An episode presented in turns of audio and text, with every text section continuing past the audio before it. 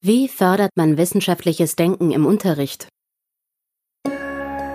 Forschung fördert Bildung. Ein Podcast des Clearinghouse Unterricht. In unserer Podcast-Reihe fassen wir aktuelle Meta-Analysen zu effektivem Unterricht zusammen. In dieser Folge geht es um wissenschaftliches Denken am Beispiel der Variablenkontrollstrategie.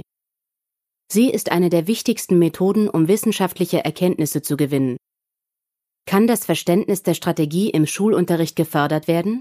Und wenn ja, wie? Diese Fragen untersuchen Schwichow, Crocker, Zimmermann, Höffler und Hertig in einer Meta-Analyse aus dem Jahr 2016, die wir Ihnen im Folgenden vorstellen. Wir beginnen mit einem kurzen Überblick und fassen danach die Ergebnisse zusammen, zu denen die Meta-Analyse kommt. Außerdem betrachten wir eine der untersuchten Primärstudien genauer. Abschließend ziehen wir daraus Schlussfolgerungen für die Unterrichtspraxis.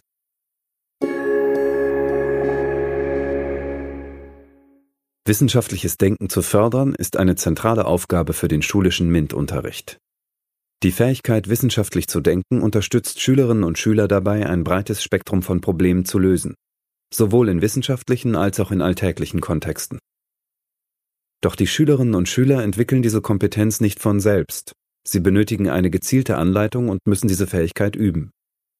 Einer der besten Wege, wissenschaftliches Denken zu lernen und überhaupt eine der wichtigsten Methoden, um wissenschaftliche Erkenntnisse zu gewinnen, ist die sogenannte Variablenkontrollstrategie.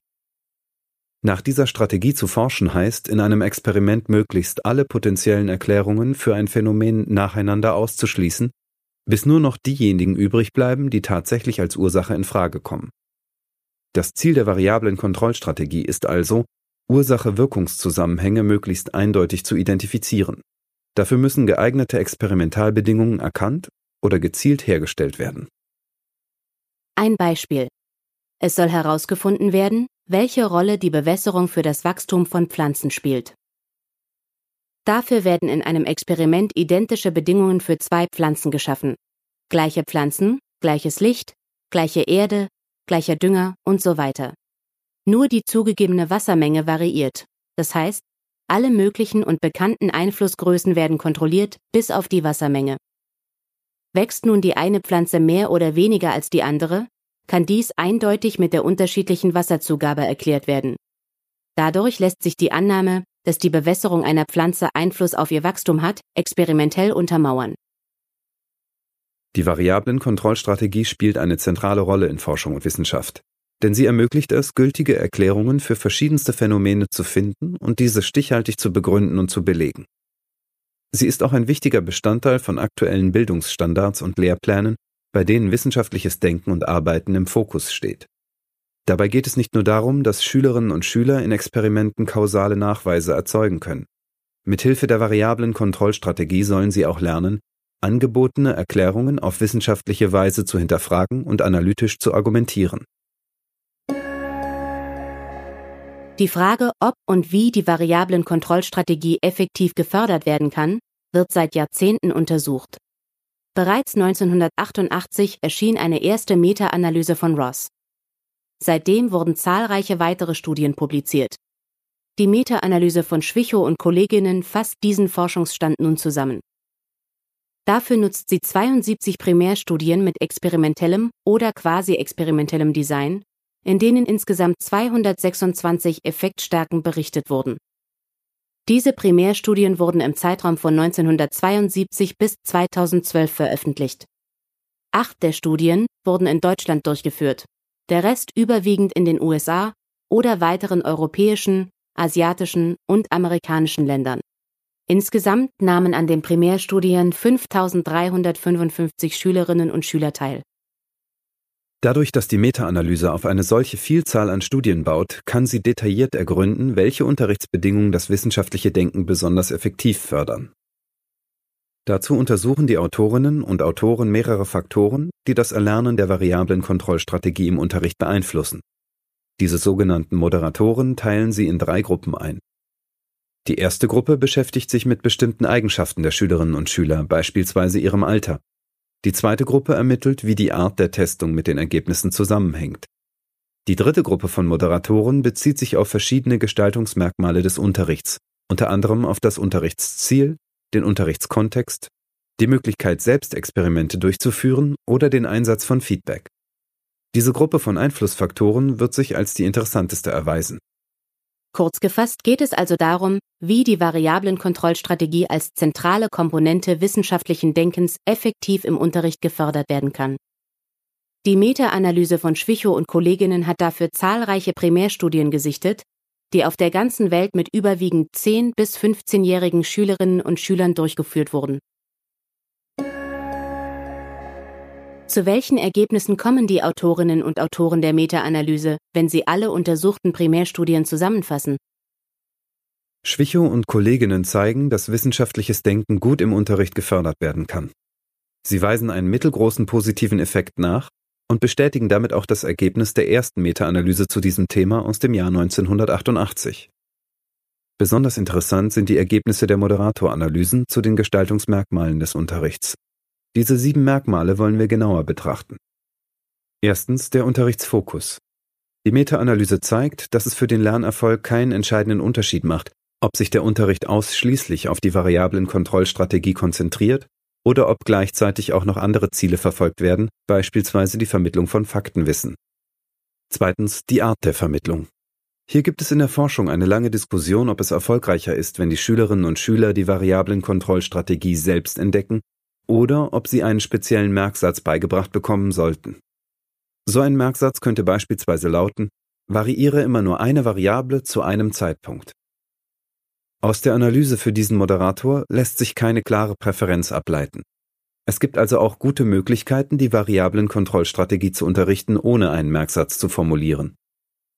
Drittens Übungsgelegenheiten. Bisher wurde angenommen, dass Übungsgelegenheiten, bei denen die Schülerinnen und Schüler selbst experimentieren können, es leichter machen, sich die Variablenkontrollstrategie anzueignen. Die Moderatoranalyse jedoch zeigt, dass es keine bedeutende Rolle spielt, ob es solche Gelegenheiten gibt oder nicht. Das erklären die Autorinnen und Autoren der Meta-Analyse damit, dass die Variablenkontrollstrategie in erster Linie eine kognitive Strategie ist. Das heißt, konkrete Experimente, egal ob real oder in Computersimulationen, lenken möglicherweise von der Theorie dahinter ab oder erbringen zumindest keinen Mehrwert. Das könnte auch erklären, warum es viertens keine Rolle spielt, ob Schülerinnen und Schüler Feedback auf die Durchführung ihrer Experimente bekommen, ganz gleich, ob schriftlich oder mündlich. Fünftens Demonstration. Im Gegensatz dazu bieten Demonstrationen von korrekt durchgeführten Experimenten durch die Lehrkraft einen entscheidenden Vorteil. Hierbei können sich die Schülerinnen und Schüler nämlich komplett auf das Verständnis des Experimentaldesigns und der Strategie dahinter konzentrieren. Sie müssen sich dann nicht um die vielen technischen und handwerklichen Aspekte kümmern, die ein selbst durchgeführtes Experiment mit sich bringt. Die Moderatoranalyse zeigt, dass dies tatsächlich einen Unterschied macht.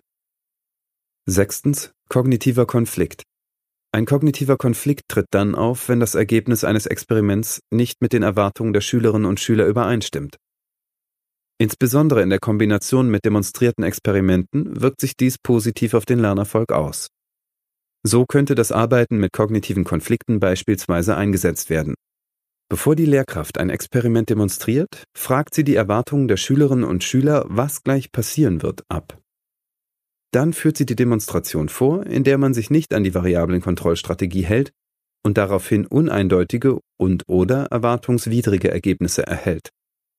Anschließend werden die Schülerinnen und Schüler angeleitet, sich mit möglichen Erklärungen für das unerwartete Ergebnis auseinanderzusetzen. Dadurch wird ein weitergehendes Verständnis von Zusammenhängen möglich. Siebtens und letztens der Unterrichtskontext. Es wird angenommen, dass sich Schülerinnen und Schüler für außerschulische Kontexte, beispielsweise einen Museumsbesuch, stärker begeistern können als für regulären Unterricht. In solchen Kontexten würde die variablen Kontrollstrategie dann besser gelernt. Die Analyse zum Unterrichtskontext konnte diese Vermutung jedoch nicht bestätigen. Schülerinnen und Schüler lernen die variablen Kontrollstrategie in schulischen wie auch außerschulischen Kontexten ähnlich erfolgreich. Fassen wir zusammen. Laut der Meta-Analyse zeigt sich im Durchschnitt ein mittelgroßer Effekt der verschiedenen Förderansätze auf das Erlernen der variablen Kontrollstrategie im Unterricht. Dabei sind der Einsatz von Demonstrationen und das Herbeiführen von kognitiven Konflikten besonders wirksam und können größere Lernerfolge ermöglichen. In der Meta-Analyse sind viele einzelne Studien zusammengefasst. Exemplarisch wollen wir eine davon genauer betrachten. Im Jahr 2008 führten Strand Carey und Klar eine experimentelle Feldstudie durch. In dieser wiesen sie nach, dass Demonstrationen, bei denen gleichzeitig ein kognitiver Konflikt erzeugt wurde, einen besonders großen Effekt auf das wissenschaftliche Denken haben. Die 72 9- bis 12-jährigen Schülerinnen und Schüler wurden in eine Experimental- und eine Kontrollgruppe eingeteilt. Beide Gruppen experimentierten mit Holzrampen und Bällen. Dabei sollten sie herausfinden, ob bestimmte Eigenschaften der Rampe, etwa Steilheit, Länge oder ihre Oberfläche, beeinflussen, wie weit der Ball rollt. In der Kontrollgruppe führten die Schülerinnen und Schüler selbstständig Experimente mit den Rampen durch, ohne weitere Instruktionen. In der Experimentalgruppe hingegen wurden die Schülerinnen und Schüler explizit angeleitet, mit der variablen Kontrollstrategie zu arbeiten. Sie führten zunächst ein eigenes Experiment durch, dann wurde ihnen erst eine fehlerhafte und danach eine korrekte Version des Experiments gezeigt.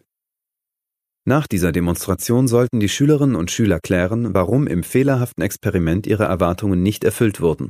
Das heißt, es wurde ein kognitiver Konflikt erzeugt und gemeinsam bearbeitet. Das Ergebnis? In der Experimentalgruppe lernten wesentlich mehr Schülerinnen und Schüler die Variablenkontrollstrategie zu beherrschen als in der Kontrollgruppe.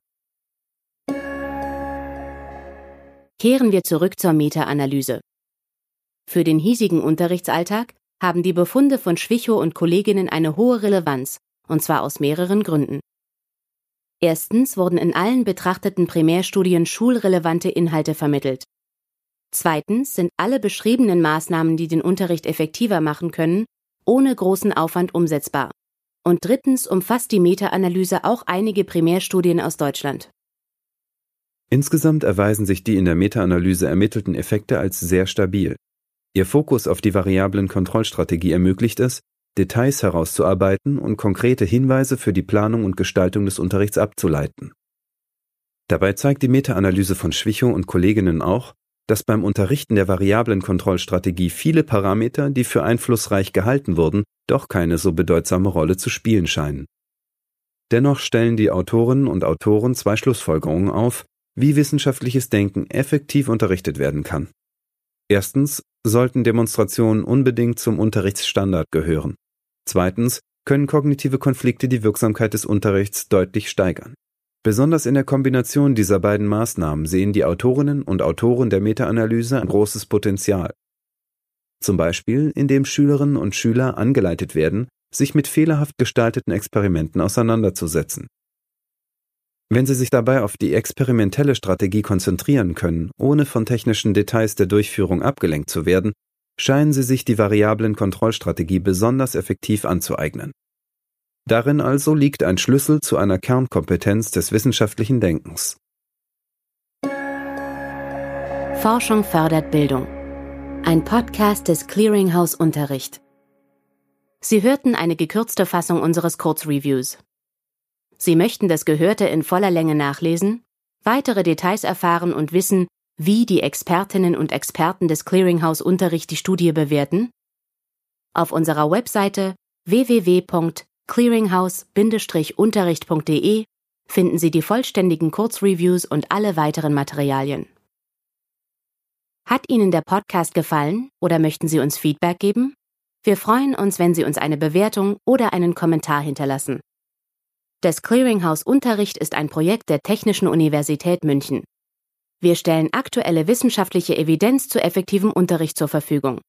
Für die Aus- und Weiterbildung von Lehrkräften. Denn das ist unser Ziel. Forschung fördert Bildung.